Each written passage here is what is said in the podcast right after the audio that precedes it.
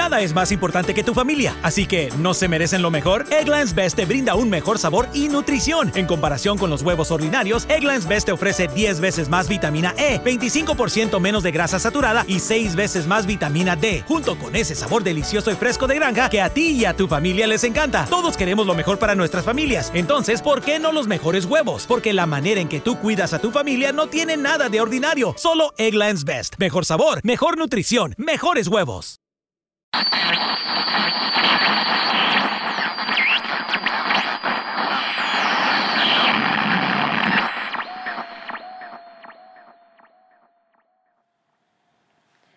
Blue, Derek Jarman, 1993.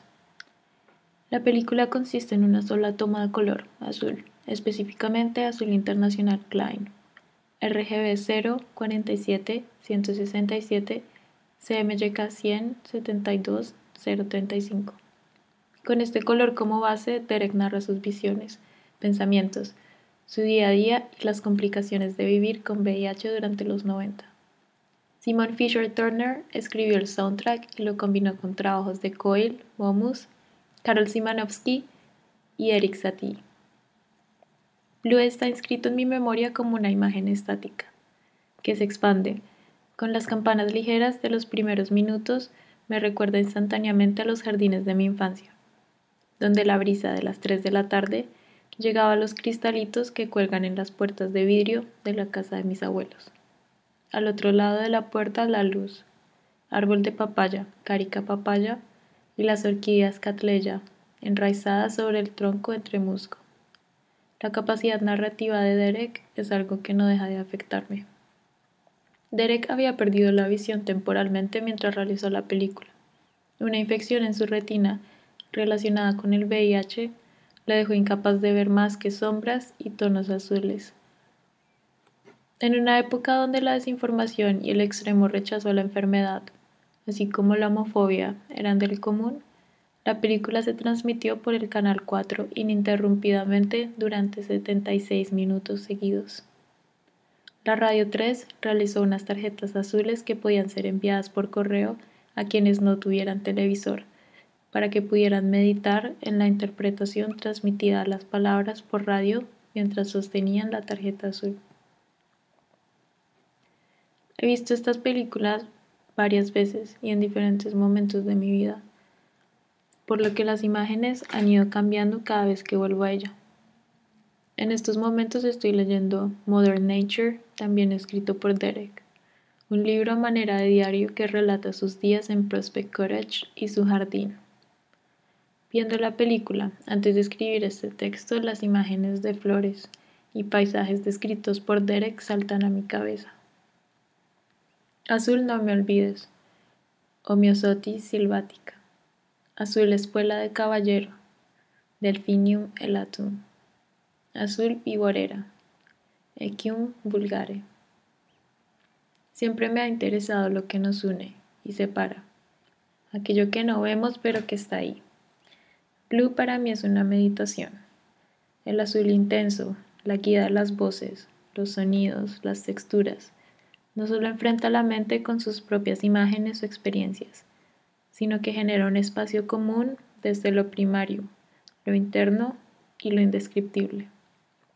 Aún hoy, cuando el VIH sigue siendo un tema a evadir, incluso entre las generaciones más jóvenes, no puedo dejar de pensar en la imagen de una isla, donde Derek fue una de las primeras figuras públicas en discutir abiertamente su diagnóstico de VIH al mismo tiempo que se ponía a buscar la sección 28, una enmienda que ilegalizó la promoción de la homosexualidad. Este espacio de 407 habitantes por kilómetro cuadrado, rodeado de pantallas azules y familias experimentando al mismo tiempo las palabras. Todos los viejos tabúes de las líneas de sangre y bancos de sangre. Sangre azul y mala sangre nuestra sangre y tu sangre. Yo me siento aquí, tú te sientas ahí. Mientras dormía, un jet se estrelló contra un bloque de pisos. El jet estaba casi vacío, pero 200 personas fueron calcinadas mientras dormían. La Tierra se está muriendo y no nos damos cuenta. en qué es la filosofía de Lucy Guattari en 1994 escriben El vacío coloreado, o más bien colorante, ya es fuerza. El área de color liso y uniforme vibra, se aprieta o se agrieta porque es portadora de fuerzas vislumbradas. Es lo que hace que la pintura sea abstracta, convocar fuerzas, volar el área del color liso, uniforme con las fuerzas que soporta, hacer las fuerzas invisibles visibles en sí mismas. The image is a prison of the soul. Your heredity, your education, your vices and aspirations, your qualities, your psychological world. I've walked behind the sky. For what are you seeking? The fathomless blue of bliss.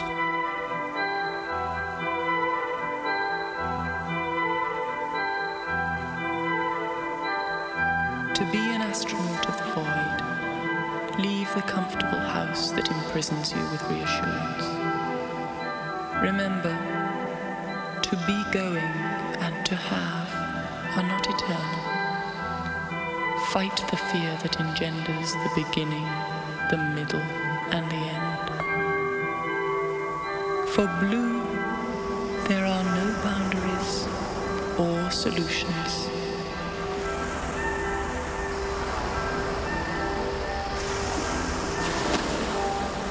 Time is what keeps the light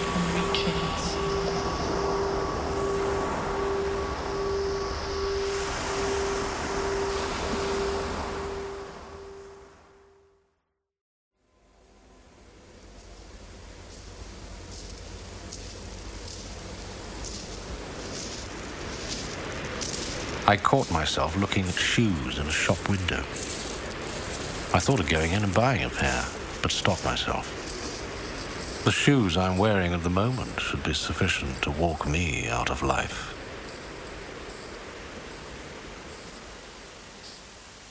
Pearlfishers in Asia seas. Deep waters washing the Isle of the Dead. In coral harbors, amphora spill gold across the still seabed. We lie there, fanned by the billowing sails of forgotten ships, tossed by the mournful winds of the deep.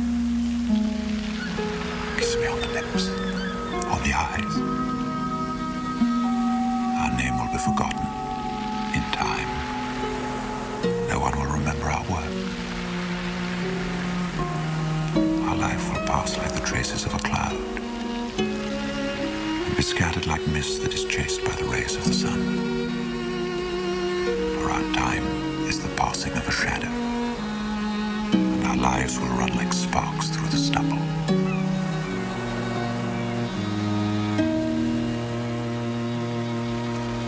I place a delphinium,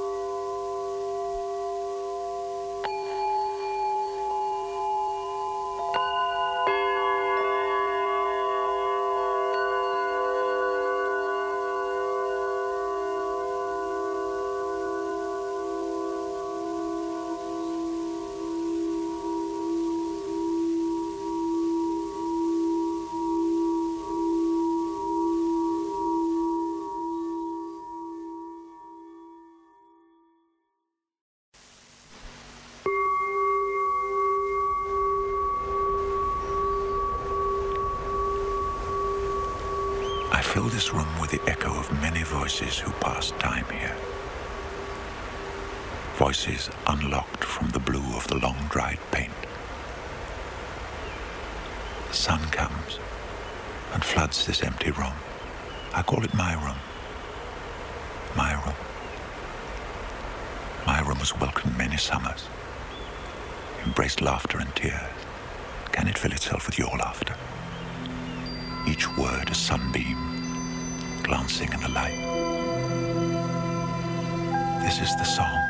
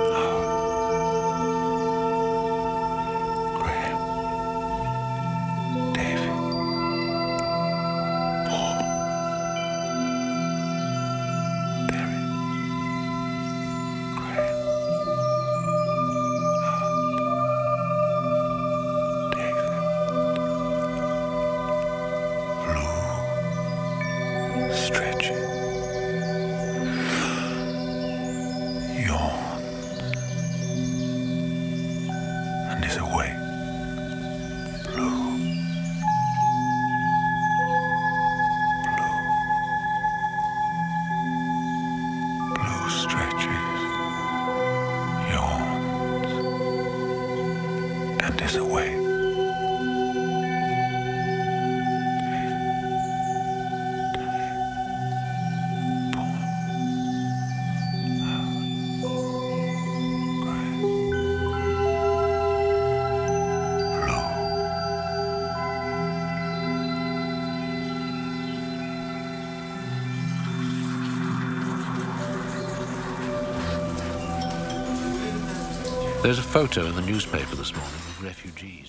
Sonido, cine y memoria. Nombre de nuestro segundo podcast en el marco de nuestro evento de esta semana, el Encuentro Audiovisual Libre, Las Memorias de una década, creado entre Cordillera, el Cineclub El Ventanal y el Taller de Alto Desempleo. Hoy vamos a hablar de la integración entre imagen y sonido en forma de soundtracks y de música cinematográfica y de cómo la memoria regresa y retoma los sonidos que en algún momento escuchó por primera vez en una película y cómo estos sonidos acompañan también experiencias de vida que, que pueden estar un poco cargadas de- dentro de lo cotidiano como dentro de lo emocional y envían también a otros momentos de nuestra existencia. Acabamos de escuchar a María Alejandra Rincón, quien nos habla de Blue, que es una película de Derek Jagerman. Y junto a su relato experimentamos también tres piezas del soundtrack de la película. María Alejandra nos sugiere una concepción del soundtrack como algo que transporta a algún momento remoto de la vida. Quizás no un instante específico, sino más bien un conjunto de instantes que podrían ilustrar cómo era la vida de ella en cierta época pasada. Vamos a escuchar a continuación a Daniela Tamayo y su narración acerca de una conexión entre la película Only Lovers Left Alive de Jim Jarmusch y un viaje que realizó. Entonces hay una película que se llama Only Lovers Left Alive, que es de un director que me gusta un montón que se llama Jim Jarmusch. Y siento que ese director, bueno, en realidad yo siento que siempre podría narrar cosas de mi vida a partir de momentos en que he visto películas de él. Pero él es muy particular porque en todas sus películas la música es muy importante. Y de hecho, en varias de sus películas se nota como esta obsesión que él tiene por la música, por que incluye ciertos personajes que son músicos o que hacen algo que tiene que ver con música. Y en Only Lovers Left Alive es la primera vez que tiene un protagonista que de hecho pues es músico. Y mm, es una película donde además el soundtrack, el director ah, es partícipe, él hace la música de su película, que es muy bonito porque él tiene esta obsesión muy grande con la música y con el rock y que se nota en todas sus películas y esta es la primera vez que pues lo llega a desarrollar. Y eso es muy importante para la peli porque rítmicamente refleja muy bien los lugares que transitan los personajes pero además hay algo como súper profundo en cómo se desarrolla la historia y como las particularidades de cada personaje que son que se reflejan muy bien en la música que él hace para la peli.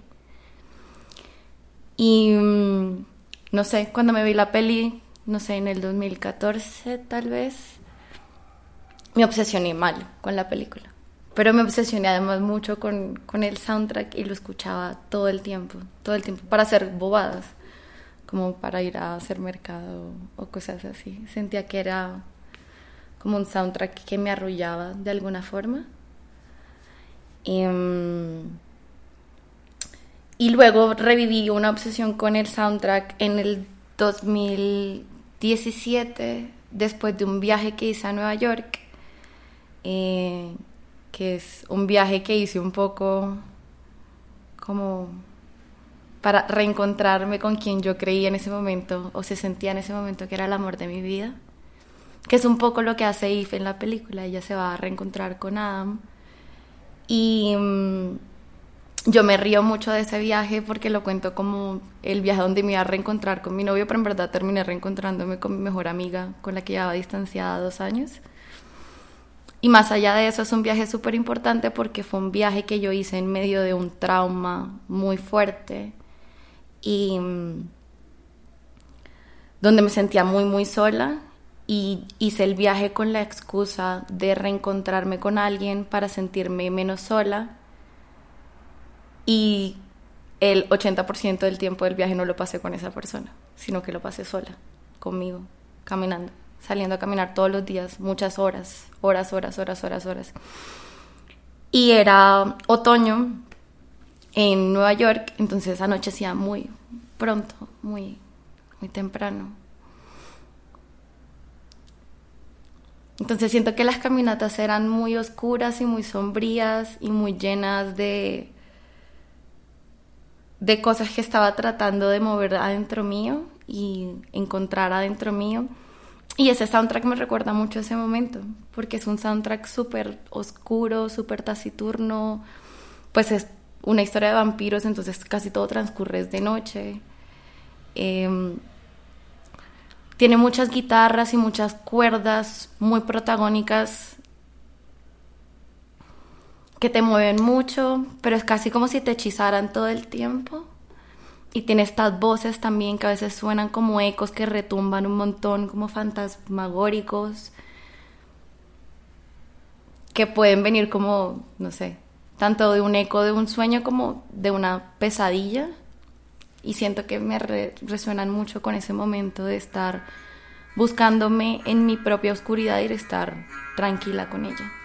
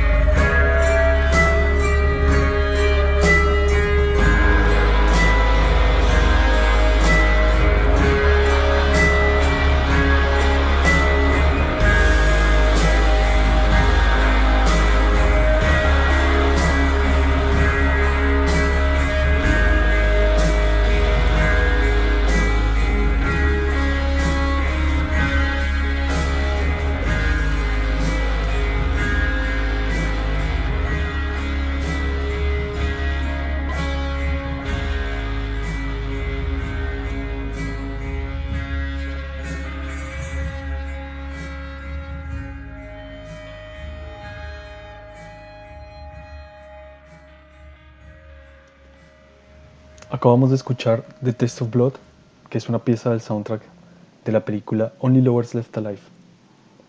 El soundtrack es una colaboración entre la banda Skurl y el compositor holandés Joseph van Biesen. Daniela Tamayo nos menciona otra forma eh, cómo el recuerdo se relaciona con un soundtrack y es acerca de cómo determinado ambiente tiene la capacidad de llevarnos de vuelta a la música de una película, precisamente porque este ambiente o la atmósfera que de pronto estemos experimentando en cierto momento recuerda a la película misma.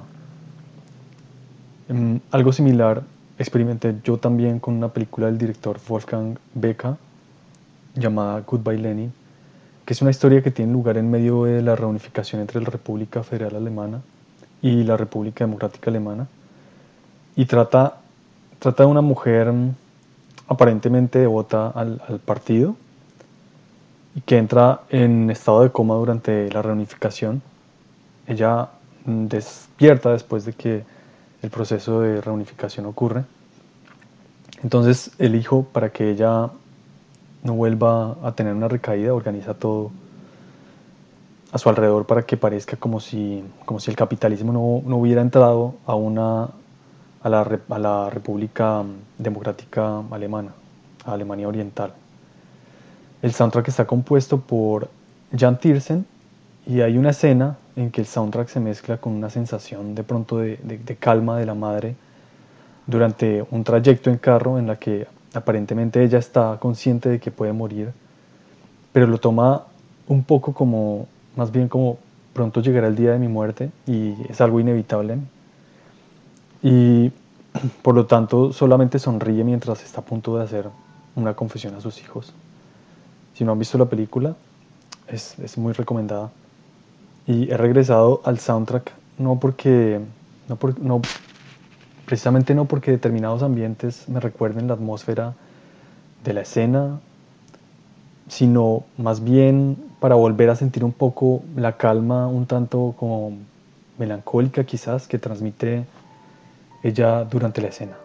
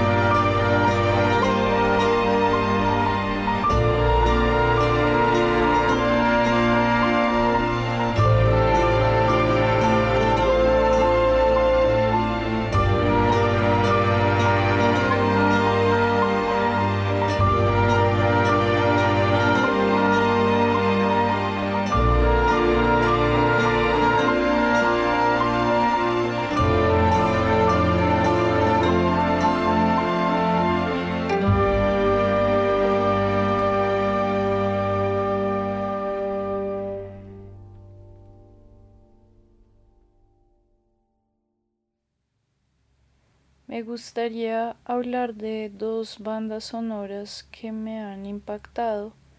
La primera es em, la música de Sonatin, que es una película japonesa del 93 de Takeshi Kitano y la música la hace Joe Hisaishi que es un compositor japonés eh, muy famoso sobre todo por haber hecho la música de la mayoría de las películas de Miyazaki, por ejemplo la de Viaje de Chihiro, de Nausicaa, eh, Mi vecino Totoro, bueno, en fin. Em, la música de Sonatín es muy particular porque es, pues es una, ah bueno, la película es, eh, es una película de unos yakuza en la playa. Entonces, eh, pues es una película muy, eh, ¿cómo decir? Como muy muy divertida y a la vez muy violenta y a la vez muy bella, es muy muy extraña, las películas de él son, son extrañas y, fascinantes. Y bueno, la música creo que es lo que a mí más eh, se me quedó grabado después de ver esa película.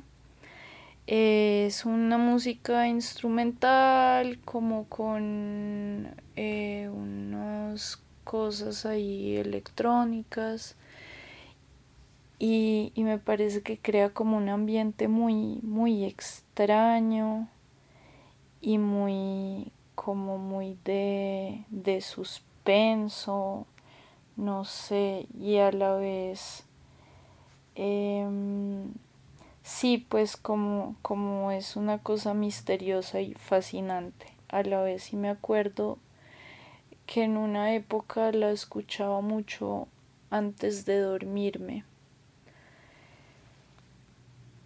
Mm, bueno, la otra banda sonora eh, de la que me gustaría hablar y que me parecería imperdonable no hacerlo es la, música de, de, Rodrigo de No Futuro, de Víctor Gaviria, eh, que es mi película favorita del cine colombiano. Y, em, y esa banda sonora creo que fue para mí como muy muy importante en el momento en que vi esa película por primera vez, que debió ser como a los 15 años, en una copia, pues donde el sonido era una mierda, eh, era, sí, era un DVD que era como la única copia que existía de esa película, entonces creo que todos vimos esa película en las peores condiciones sonoras posibles y sin embargo creo que eso agrega como a la a la fuerza eh, que tiene el sonido de esa película como el hecho de que sea una cosa tan sucia y tan difícil de entender eh, lo que se está hablando ahí em, y, y, bueno, y creo que es también como lo primero que yo escuché de, de, punk que no fuera pues como el punk canónico de inglés de los 80, pues sobre todo a esa edad. Em, y me voló la cabeza.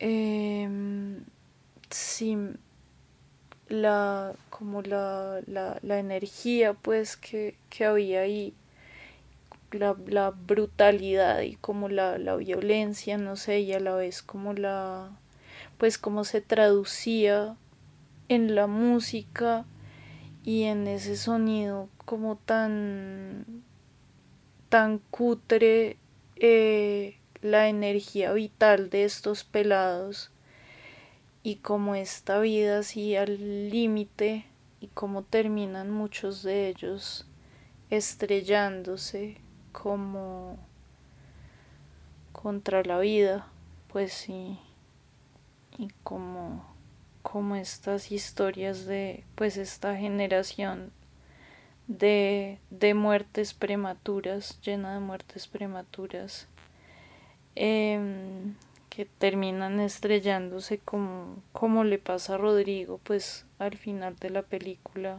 cuando se, se bota por la ventana de un, de un edificio abandonado.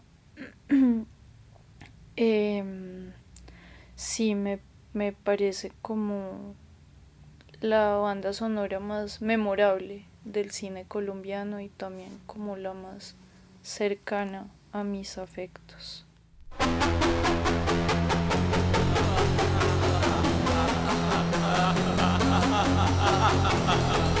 La reacción no espera y todo te desespera. Te echan del trabajo, sales del carril. Ya tienes el cáncer que te da la vida. Te da la veneria, nada te funciona. Te cascan los tombos, pobre porquería. Toma mi consejo y hallarás salida.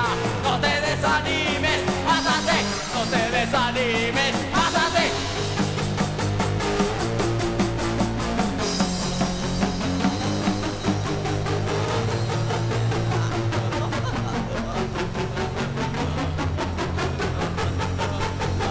vida es irónica, nada te reserva.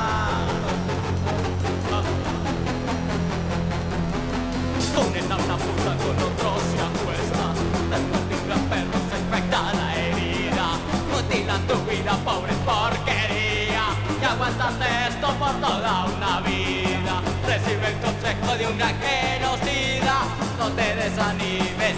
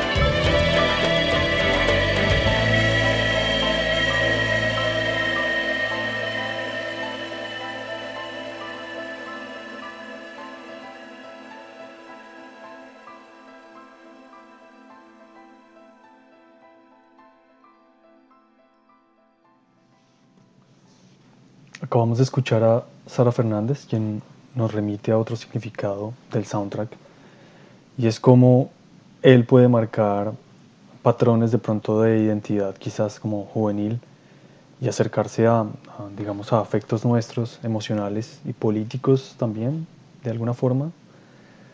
Mm, quizás como un soundtrack moldea la forma en que concebimos el mundo y la forma en que nos representamos y presentamos ante Él, las visiones que, que, de pronto tenemos de Él, sobre todo en momentos en que nuestros procesos identitarios se encuentran madurando y fortaleciéndose de alguna forma.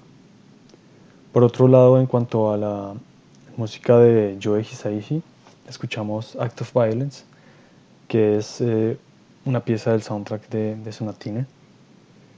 Mm, a continuación quisiera precisamente también agregar una pieza del mismo compositor que es The Name of Life y es parte del soundtrack de la película El viaje de Chihiro y que es un soundtrack con una relevancia la película tiene un soundtrack como con una importancia muy grande para mí porque constantemente de repente me encuentro volviendo a, la, a la música de la película para recrear de alguna forma también quizás un poco imaginaria la compañía que tenía al momento de ver la película, que era muy relevante. Y, eh, y nada, vamos con The Name of Life de Joe Hisaishi.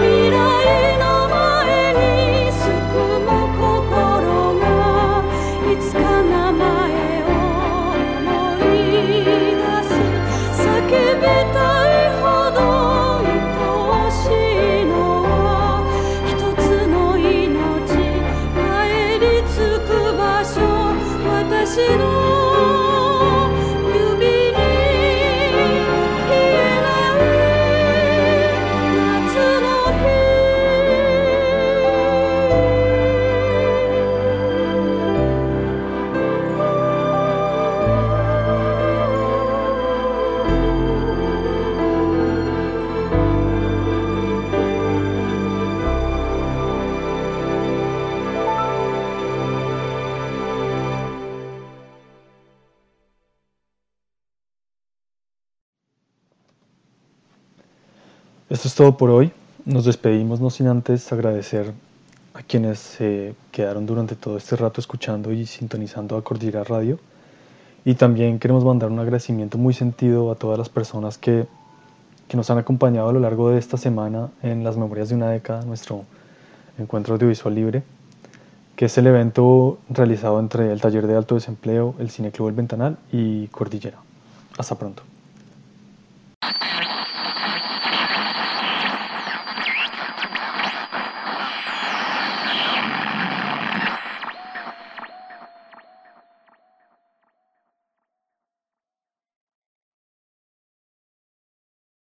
¿Estoy embarazada? First Response sabe que esta es una de las preguntas más importantes que una mujer se hará a sí misma. Es por ello que las pruebas de embarazo First Response detectan no uno, sino todos los tipos de hormonas de embarazo, dándole una respuesta con una precisión superior al 99% a partir del primer día en que no tuvo su periodo. Las pruebas Early Results y Digital Pregnancy detectan todas entre las hormonas más importantes de embarazo generalmente encontradas en el orín. Te preocupas por tu familia, entonces ¿por qué darles solo huevos ordinarios cuando pueden disfrutar de lo mejor? Egglands Best, los únicos huevos con ese delicioso sabor fresco de granja, además de la mejor nutrición como 6 veces más vitamina D, 10 veces más vitamina E y 25% menos de grasa saturada, además de muchos otros nutrientes importantes. Así que ¿por qué no darles los mejores huevos? Porque la manera en que cuidas a tu familia no tiene nada de ordinario, solo Egglands Best. Mejor sabor, mejor nutrición, mejores huevos.